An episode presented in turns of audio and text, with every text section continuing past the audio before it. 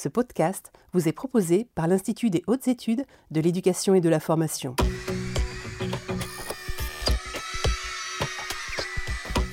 Bonjour et bienvenue dans la saison 2022-2023 des podcasts du film annuel de l'Institut des hautes études de l'éducation et de la formation. Vous écoutez actuellement la série de podcasts consacrés à la thématique du bien-être des élèves et des personnels. Dans les épisodes précédents, nous avons établi les liens entre le bien-être des élèves et celui des personnels, mis en avant l'importance de favoriser le bien-être de la communauté scolaire pour permettre une meilleure réussite des élèves et présenter la place des compétences psychosociales pour diffuser le bien-être dans la communauté scolaire. Dans ce troisième épisode, nous allons aborder l'un des quatre piliers fondateurs du bien-être en établissement défini par Christophe Marsolier, la qualité de la relation. Le PLE est un lieu d'échange et le tissu relationnel y est très dense. Entre élèves, entre personnel, entre personnel et élèves, avec les familles, les partenaires. Bref, les combinaisons sont multiples, les interactions innombrables, tout comme les sujets abordés. Comment fluidifier, pacifier et s'appuyer sur ces relations pour permettre de favoriser le bien-être de tous? Je vous propose d'écouter nos trois invités sur ce sujet et j'ai le plaisir de vous les présenter par ordre de prise de parole. Nous accueillons tout d'abord M. Christophe Marsolier, docteur en sciences de l'éducation, inspecteur général de l'éducation, du sport et de la recherche, membre du collège expertise administrative et éducative de l'IGESR. Puis nous donnerons la parole à M. Simon Mallard, enseignant-chercheur, maître de conférences en sciences de l'éducation à l'Université catholique de l'Ouest d'Angers. Enfin, nous aurons le plaisir d'écouter Mme Gwenola Reto, directrice de l'IFUCOM, l'Institut supérieur de formation de l'Université catholique de l'Ouest au métier de l'enseignement, responsable de formation des cadres de direction en établissement scolaire et collaboratrice internationale au GRI, groupe de recherche en éthique et éducation du Canada. Monsieur l'inspecteur général, vous évoquez quatre piliers fondateurs du bien-être dans les établissements scolaires. La pratique de l'activité physique, les pratiques collaboratives, les espaces de parole et la qualité de la relation. C'est cette dernière, la qualité de la relation, qui nous intéresse aujourd'hui. Pouvez-vous nous préciser en quoi elle influe sur le bien-être des élèves et des personnels et évoquer comment elle agit sur les vulnérabilités de tous? Les métiers de l'éducation sont des métiers de la relation. Celui d'enseignant immerge euh, dans la relation pédagogique. Or, la relation pédagogique présente une caractéristique majeure, c'est son caractère profondément asymétrique. Cette asymétrie oblige l'enseignant euh, à chercher à réduire par sa communication la distance qui le sépare de l'élève et le mettre en confiance par ses consignes, ses exigences formulées, euh, si possible de manière bienveillante. Or, lorsqu'on discute avec les équipes qui ont réussi à modifier le, climat d'un établissement, leur établissement, et à améliorer significativement, euh, je dirais, la relation avec les élèves, un consensus se dégage euh, concernant le pouvoir de ce facteur qui permet de motiver les élèves, de les accompagner de manière différenciée. Le chercheur euh, Michel Janos associe le, climat scolaire au climat relationnel. La manière dont les adultes communiquent avec les élèves, non seulement euh, les mots qu'ils emploient, mais aussi le ton sur lequel ils s'expriment, sont des éléments déterminants. De mon point de vue, la relation pédagogique se trouve particulièrement importante à l'occasion de je pense à la classe, de trois moments délicats qui reviennent régulièrement lorsqu'on conduit un groupe euh, euh, comme les élèves dans une classe autour d'apprentissage. Le premier moment délicat, ce sont tous ces petits instants où les élèves euh, résistent au projet que l'enseignant a pour les élèves. Et ces moments sont des moments où il peut y avoir des émotions importantes de la part des élèves, mais aussi du coup au, regard des résistances que l'enseignant observe, des émotions euh, de la part de, l'enseignant. Et dans ces moments-là, la qualité de l'accompagnement est déterminante, et notamment euh, l'attention euh, de l'enseignant aux vulnérabilités des élèves, à cette vulnérabilité qui parfois peut s'ajouter à la vulnérabilité intrinsèque de tout jeune, mais une vulnérabilité due à ce que traversent les élèves, pour certains, momentanément, dans leur famille, en termes de, contexte défavorable où ils sont un petit peu livrés eux-mêmes, où les, adultes, les parents s'occupent moins d'eux. Dans ces moments de, face aux résistances, euh, la qualité du lien que l'enseignant arrive à tisser avec les élèves va déterminer sa capacité à se remotiver, à faire preuve de persévérance et à, d'une certaine façon, s'engager durablement dans les apprentissages et dépasser les, obstacles qu'ils rencontrent. Le deuxième moment qui, me semble capital en termes de bien-être, c'est tous ces moments en, lien avec l'évaluation. Que ce soit dans les, les instants où l'enseignant évoque une évaluation qui va advenir, euh, que ce soit les moments où les élèves sont directement en situation d'évaluation, ou les moments où on exploite l'évaluation, où on rend euh, des, devoirs, par exemple, ou euh, un travail accompli par les élèves. Ces moments autour de l'évaluation mettent en jeu beaucoup d'anxiété, d'angoisse qui ont été présentes dans, les moments de préparation vécus par les élèves. Et la capacité de l'enseignant à rassurer les élèves, à les sécuriser, à mettre en mots euh, euh, des, risques auxquels ils se pourraient exposer et d'une certaine façon à les accompagner euh, dans leur rapport aux erreurs qu'ils pourraient commettre est, absolument déterminant. Et plus l'enseignant va être transparent, plus il va prévenir, plus il va être attentif à ne pas discriminer, stigmatiser, comparer les productions des élèves, plus les élèves vont se sentir bien dans leurs apprentissages et vont vivre les évaluations telles qu'elles devraient être vécues, c'est-à-dire euh, des moments où euh, il est absolument nécessaire de faire le point pour savoir où, est-ce qu'on est, on en est dans un, apprentissage, dans un processus d'apprentissage. Le troisième type de moment délicat qui revient régulièrement en classe, ce sont tous ces moments euh, d'exercice de l'autorité, à l'occasion desquels les émotions de colère de, l'enseignant peuvent créer une atmosphère euh, euh, délétère et contraire à, la motivation des, élèves pour apprendre. Et hum, l'exercice de l'autorité est véritablement quelque chose de délicat parce qu'il met en jeu beaucoup euh, la dimension émotionnelle de la relation pédagogique. Et de ce point de vue-là, ça demande une maîtrise et notamment l'exercice de l'autorité peut s'asseoir sur euh, des vertus qui me semblent essentielles comme euh, la, sérénité, l'assertivité, c'est-à-dire la capacité d'une certaine façon à partager ses exigences de manière relativement neutre sur le plan émotionnel, euh, la capacité à faire preuve de détermination et à incarner les engagements que l'on peut avoir lorsqu'on avertit les élèves et d'une certaine manière à faire ce que l'on dit et à dire ce qu'on va faire cet exercice de l'autorité, quand on en parle de cette manière-là, il s'agit de l'autorité immédiate. Mais il y a aussi l'autorité qui se construit à moyen et long terme, c'est-à-dire l'autorité à travers l'influence que l'enseignant va exercer sur les élèves, lorsque notamment il est respectueux des besoins fondamentaux des élèves et que d'une certaine manière, sur le moyen et le long terme, euh, il permet aux élèves de se sentir bien dans la relation au professeur, parce que le professeur est quelqu'un qui est attentif aux besoins de sécurité, de considération, d'écoute, de justice, de dialogue euh, que ressentent les élèves. Et lorsque l'élève ressent cette satisfaction des besoins fondamentaux, par définition, il se sent bien.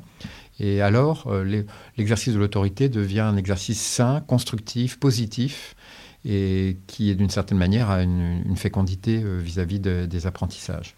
Alors on voit bien que euh, sur le plan relationnel, certains élèves sont beaucoup plus fragiles que d'autres, eu égard euh, aux situations de, vulnérabilité qu'ils peuvent vivre à la maison ou plus largement dans leur vie personnelle.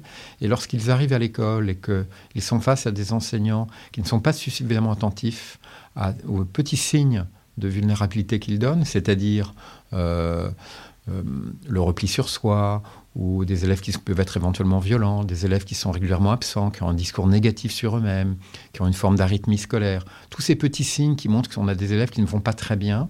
Quand un enseignant y est attentif, il va pouvoir, dans la relation pédagogique, euh, adapter sa, bienveillance et ses exigences à ce que vit l'élève. Et je crois que dans ces moments-là, euh, la relation pédagogique devient un aspect absolument déterminant de la capacité des, élèves à hum, faire preuve de persévérance et à dépasser euh, les, difficultés intrinsèques à tout apprentissage. Euh, la bienveillance n'a pas vocation à euh, en rabattre avec les exigences, bien au contraire. Elle facilite l'acceptation des élèves, enfin l'acceptation par les élèves des exigences que, et des, consignes que, que pose l'enseignant. Je voudrais donc ajouter euh, au sujet de, cette bienveillance qu'en termes de définition, euh, il y a de nombreuses définitions de la bienveillance, mais une des définitions qui, de mon point de vue, peut être intéressante pour les enseignants, c'est celle qui consiste à concevoir la bienveillance comme une disposition favorable envers l'autre, envers autrui, donc du coup envers l'élève. Cette disposition, c'est une manière d'être à l'élève, une manière d'être à soi et d'être à l'élève, et qui est favorable, c'est-à-dire qui, sur le plan éthique, est tournée vers ce qui est bon pour l'autre, et bon en l'occurrence pour l'élève. Donc il y a dans la bienveillance une dimension fondamentalement éthique, puisqu'elle s'intéresse à moralement ce qui est bon pour l'autre. Dès lors qu'un un enseignant euh, s'interroge euh, et adopte cette posture, s'interroge sur le plan éthique sur ce qui est bon pour l'autre et adopte cette posture de bienveillance, il va être dans une euh, disposition qui va, d'une certaine manière, le placer dans la perspective de choisir ce qui est bon pour l'élève. Donc, il n'y a aucune, nulle part d'éléments repères pour nous dire, ben, en telle situation, c'est nécessairement cela la, bonne attitude à adopter. Par contre, on sait que d'être dans cette disposition de réflexion éthique va placer l'élève, dans, l'enseignant plutôt, va placer l'enseignant dans une euh, posture favorable à l'élève. Alors, on, comprend bien que c'est un sujet qui n'est pas simple, mais euh, beaucoup d'enseignants, là je ne fais que mettre en mots ce que beaucoup d'enseignants, beaucoup d'acteurs de l'éducation, des personnels de direction, des infirmières, des CPE, vivent au quotidien, cette recherche euh, dans l'instant de ce qui est favorable à l'élève. Et alors j'ajouterais que si l'on veut vraiment être euh, juste, ce qui est favorable à l'élève, c'est souvent euh, à considérer à moyen et long terme, et non pas uniquement à court terme. Il faut savoir, en éducation, sacrifier parfois le court terme, et donc d'une certaine manière, sanctionner, punir, le, faire de manière satisfaisante, constructive et positive pour l'élève, mais le faire parce que on sait qu'à moyen et long terme, ne pas se laisser se répéter des situations qui, sont, qui affectent la sécurité des camarades ou qui euh, entravent les capacités de réussite d'un élève, c'est lui rendre service. il y a dans la bienveillance ce regard sur le moyen et long terme qui, euh, d'une certaine manière, euh, arbitre le regard sur euh, et la prise en considération de ce qui est bon à moyen terme ou à long terme. Merci beaucoup, Monsieur l'inspecteur général, pour ces éléments de réponse qui illustrent bien l'intérêt de soigner la qualité des relations dans les établissements scolaires en particulier. Je vous propose maintenant d'écouter Simon Mallard, qui, à l'occasion de ses travaux de recherche, a mis en évidence le lien étroit entre la qualité des relations et la gestion des émotions. Pendant longtemps, il était conseillé, voire même préconisé, de laisser ses émotions à la porte de la classe, de son bureau, de l'établissement. Aujourd'hui, les études et la recherche montrent que ces émotions sont fondamentales pour favoriser le bien-être chez les élèves et les personnels. Merci, Monsieur Mallard, de nous éclairer sur ce point. Alors, je vais positionner, en tout cas, euh, répondre en deux temps. C'est-à-dire, le premier temps, répondre à la question c'est quoi le bien-être? Alors Seligman, il nous définit le bien-être comme euh, l'évaluation positive que les êtres humains font de leur vie. Dans les faits, euh, il distingue cinq composantes qui sont évaluées, c'est-à-dire les émotions positives, l'implication, les relations positives, le sens et la réussite. Le bien-être au travail, c'est hum, une expression entendue parfois comme un oxymore. Bien-être et travail ne feraient pas bon ménage. Dit autrement, il faudrait endurer au travail. C'est l'origine même du, terme travail, du mot travail. Pourtant, en général, les êtres humains, ils peuvent éprouver du plaisir à travailler ou à aller au travail. Il y a eu des études dans les années 60-80 qui ont été menées, euh, qui ont cherché à identifier les liens entre la satisfaction au travail et la productivité. Ces études ont indiqué un lien faible entre ces, deux, euh, Donc il y a, eu un désintérêt euh, des chercheurs pour ces thématiques au regard de ce faible euh, lien. Pour autant, au niveau de l'organisation, voire au-delà de la nation, les différences de productivité pouvaient être importantes en fonction du bien-être des individus. Et donc il existe des liens de causalité entre bien-être et productivité, entre productivité et bien-être, dans les deux sens. Dans les établissements scolaires, les études indiquent, les mêmes résultats. La, préoccupation euh, du bien-être dans l'éducation, elle concerne tous les acteurs. On sait qu'à l'école, le bien-être des écoliers, est central, ça a été souligné euh, par euh, M. Christophe Marsollier. C'est une question vive en sciences de l'éducation. Pour les enseignants, c'est également une question vive. Je renvoie notamment aux travaux de Barrère. On sait par exemple que l'expérience subjective des enseignants, c'est-à-dire ce qu'ils vivent, Ce qu'ils disent, ce qu'ils ne disent pas, ce qu'ils expriment par le corps, c'est observé par les élèves. Et ça influence le comportement des élèves. Par exemple, la joie des enseignants, qui elle-même est reliée à la qualité pédagogique de leurs enseignements, elle influence positivement la motivation des élèves, leur intérêt, la participation, la discipline de la classe et leur engagement dans les activités scolaires. Le cas de la colère, qui est un petit peu particulier, ça semble adapté uniquement dans les cas de rappel à l'ordre, court, lorsqu'il s'agit simplement d'établir des règles. Donc on voit qu'en classe, c'est une question, en tout cas la question des émotions et euh, du bien-être est importante. Pour les directions scolaires, Berthier il souligne euh, l'absence de structure de gestion de ressources humaines. Et ça conduit à un management de proximité par les directions qui est souvent faiblement euh, reconnu et, à un management institutionnel distant euh, par les inspecteurs. Le travail réel des directions est souvent invisible et l'épuisement au travail est parfois fort. C'est d'autant plus prégnant que le mal-être professionnel est profond chez les enseignants, ce qui rend complexe le management des cadres de l'éducation nationale. Les directions euh, d'établissement, ils exercent des missions qui les exposent à de nombreux risques liés au syndrome d'épuisement professionnel. Barrère met en évidence l'élargissement de leur mission depuis la décentralisation du système éducatif dans les années 1980. La complexification de leurs activités, ça constitue une, une lourde réalité, en France comme au Québec. Les attentes sociales concernant la performance des établissements scolaires, elles pèsent aussi sur le personnel de direction. Et pour atteindre cet objectif, ils ont une épreuve majeure à traverser, qui est euh, celle où qu'ils sont des épreuves qui sont celles de la disponibilité et de la présence. Comment assurer une présence soutenable? Comment assurer une présence dans l'établissement tout en se préservant? Après ce premier temps, un deuxième temps pour répondre au final, comment faire pour préserver son bien-être? Alors pour prendre le contre-pied des, discours habituels, je vais évoquer euh, l'approche du compas bien-être. Cette, approche, elle vise à augmenter le niveau de bien-être et la construction de ressources.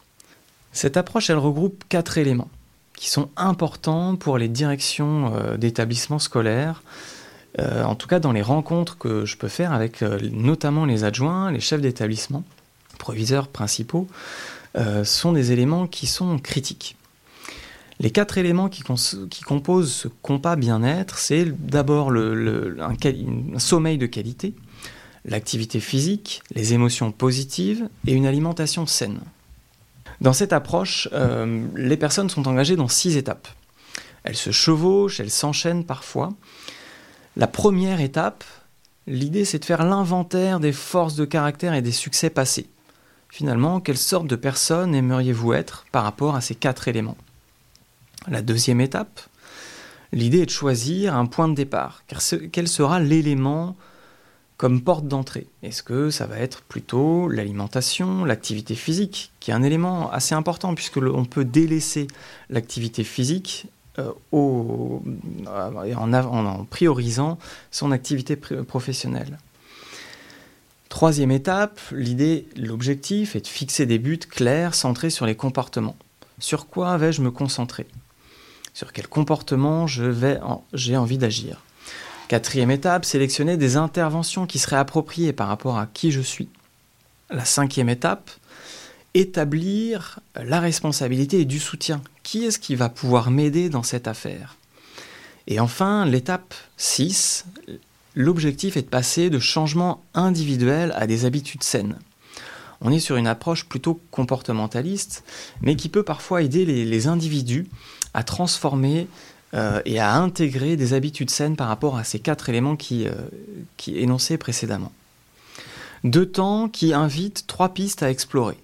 La première, ça serait être sensibilisé au bien-être des autres, bien sûr, c'est le rôle de l'école, mais aussi de soi, pour ne pas s'oublier. Le deuxième élément, c'est développer son capital émotionnel tout au long de sa vie. Et enfin, le troisième, ça serait favoriser des temps d'échange et d'analyse des pratiques professionnelles avec des pairs, pour contrer la solitude du manager. Merci beaucoup Simon Mallard pour ces éléments très intéressants qui permettent de mettre en évidence les liens ténus entre la qualité de la relation et la gestion des émotions, notamment pour les personnels de direction dont nous parlerons davantage dans l'épisode 6. je vous propose d'évoquer le sujet de la bienveillance. Depuis 2013, dans le cadre de la loi de la refondation de l'école, la notion de bienveillance apparaît dans les textes officiels faisant l'objet de nombreuses interrogations de la part des personnels. Est-il besoin d'inscrire dans la loi qu'il est nécessaire d'avoir une attitude bienveillante vis-à-vis des élèves? C'est une question vive, un sujet pour lequel je vous propose d'écouter Gwen Olaretto. La bienveillance euh, est un terme qui connaît une certaine popularité. Euh, c'est une notion qui peut paraître euh, bien pratique parce qu'en général, elle est peu définie. Elle est faiblement connotée et de ce fait, chacun peut y mettre un peu ce qu'il veut. C'est certainement ce qui entraîne des malentendus et ce qui entraîne des tensions parfois au sein des établissements scolaires avec des personnes qui vont être plutôt pour, d'autres qui vont être contre cette notion. Euh, elle est régulièrement mobilisée dans le cadre des travaux sur le bien-être et la qualité de vie à l'école, parce qu'elle est censée être pourvoyeuse de bien-être euh, tant individuel que collectif, hein, au fondement de la relation. Les travaux de recherche que j'ai menés sur euh, cette question m'amènent à la conviction qu'il s'agit d'une voie très productive, mais à condition qu'on se mette un minimum d'accord sur sa définition je vous propose euh, tout d'abord de la définir, euh, puis de caractériser la manière dont elle se déploie dans les pratiques professionnelles enseignantes, et enfin de faire le lien avec l'exercice professionnel des, chefs d'établissement. Concernant sa définition, euh, la bienveillance est en premier lieu à relier à la notion de volonté, puisqu'elle vient du latin benevolens, qui signifie la volonté de bien, euh, avec euh, un sens de disposition favorable envers l'autre, comme l'a expliqué M. Christophe Marcelier. Elle émane de l'intériorité et sa traduction relève la plupart du temps de la perception qu'on a euh, autrui. Elle est donc subjective et s'exprime souvent par l'attitude, le regard, un, un ensemble de micro-gestes qui finalement sont peu aisés à définir. Je vous propose de la caractériser en prenant appui sur quatre dimensions qui sont interreliées. La première dimension, intentionnelle, qui est liée avec la volonté de bien qui la constitue. Et dans l'enseignement, l'intentionnalité est guidée et elle est cadrée par ce qui définit les métiers. Le bien recherché est en effet prescrit institutionnellement. C'est le bien de l'élève que l'enseignant a pour devoir d'aider à croître dans toutes les formes d'apprentissage.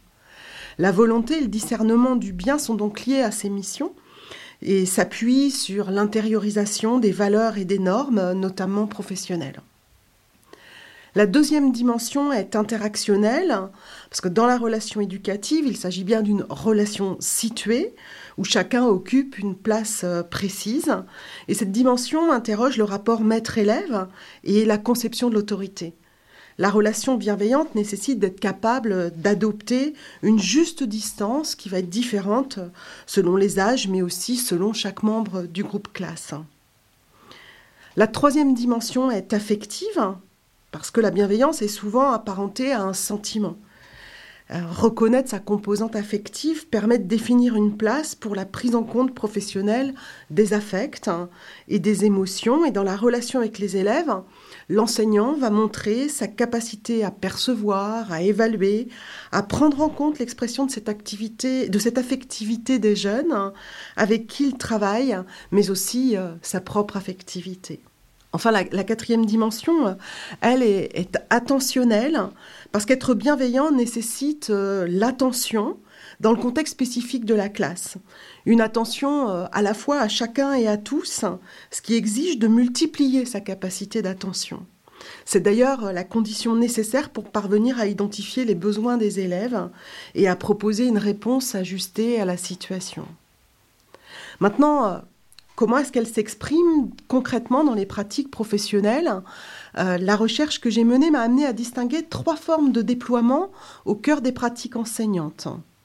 Tout d'abord, euh, la bienveillance comme qualité personnelle qui s'apparenterait à une qualité inhérente à la personne, s'appuyant sur ses valeurs personnelles, son goût des relations, son souci des autres, euh, et qui sous-tend bien entendu la relation.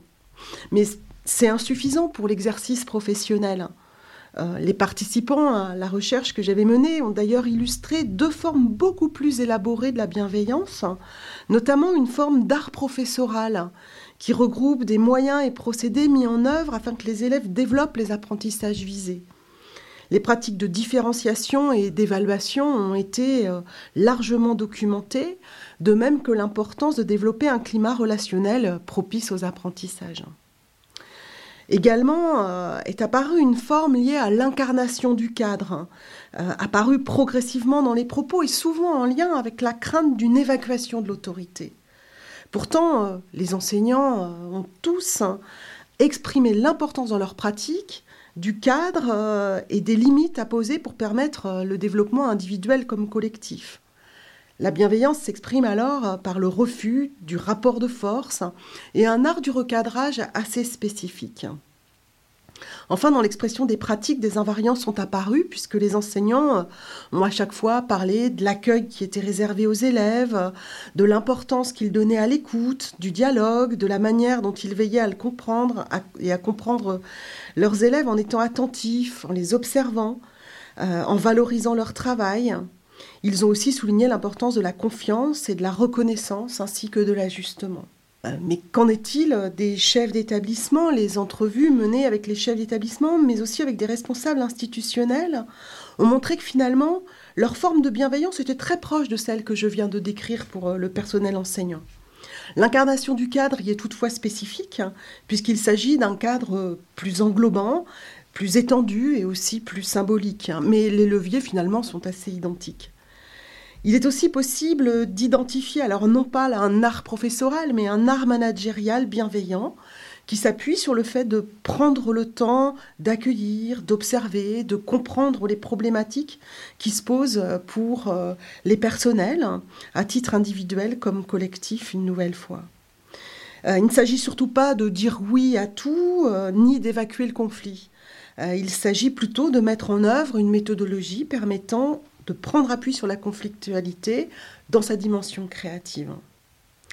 Il est intéressant aussi de voir que dans leur management, les chefs d'établissement ont beaucoup attesté du souci de ménagement de leurs équipes, ainsi que celui de l'aménagement de leurs conditions de travail.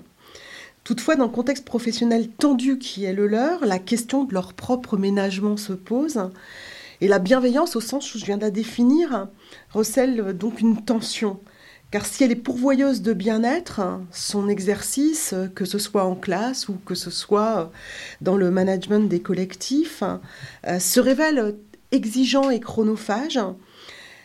Mais comme elle procure aussi et avant tout du sens à l'exercice professionnel, euh, c'est ce qui permet de tenir et d'agir au service de la qualité de vie des différents membres des établissements scolaires. Merci beaucoup Gwenola pour cet éclairage qui remet la bienveillance dans la perspective du cadre de la loi et nous donne des éléments de compréhension pour sa mise en œuvre au quotidien dans les établissements. Je remercie très sincèrement nos trois invités pour leurs propos passionnants et très éclairants sur les éléments favorisant une bonne qualité des relations dans les établissements scolaires. Vos interventions, en particulier avec l'épisode 2 traitant des compétences psychosociales, sont des points d'appui pour outiller nos collègues personnels de direction mais aussi pour les autres personnels d'encadrement, les enseignants et l'ensemble des adultes autour des élèves afin de favoriser le bien-être en établissement scolaire. Dans l'épisode 4, nous aborderons deux autres piliers de la mise en place du bien-être à l'école que Christophe Marsollier définit comme l'espace de parole et la pratique coopérative. Je vous rappelle que l'ensemble de nos podcasts est accessible via les principales plateformes Apple Podcasts, Spotify, Google Podcast ou encore directement sur notre site internet www.ih2ef.gouv.fr sur lequel vous trouverez également de nombreuses ressources dont l'ensemble des fiches du film manuel. A tout bientôt pour notre prochain épisode et d'ici là, n'oubliez pas de prendre soin de vous.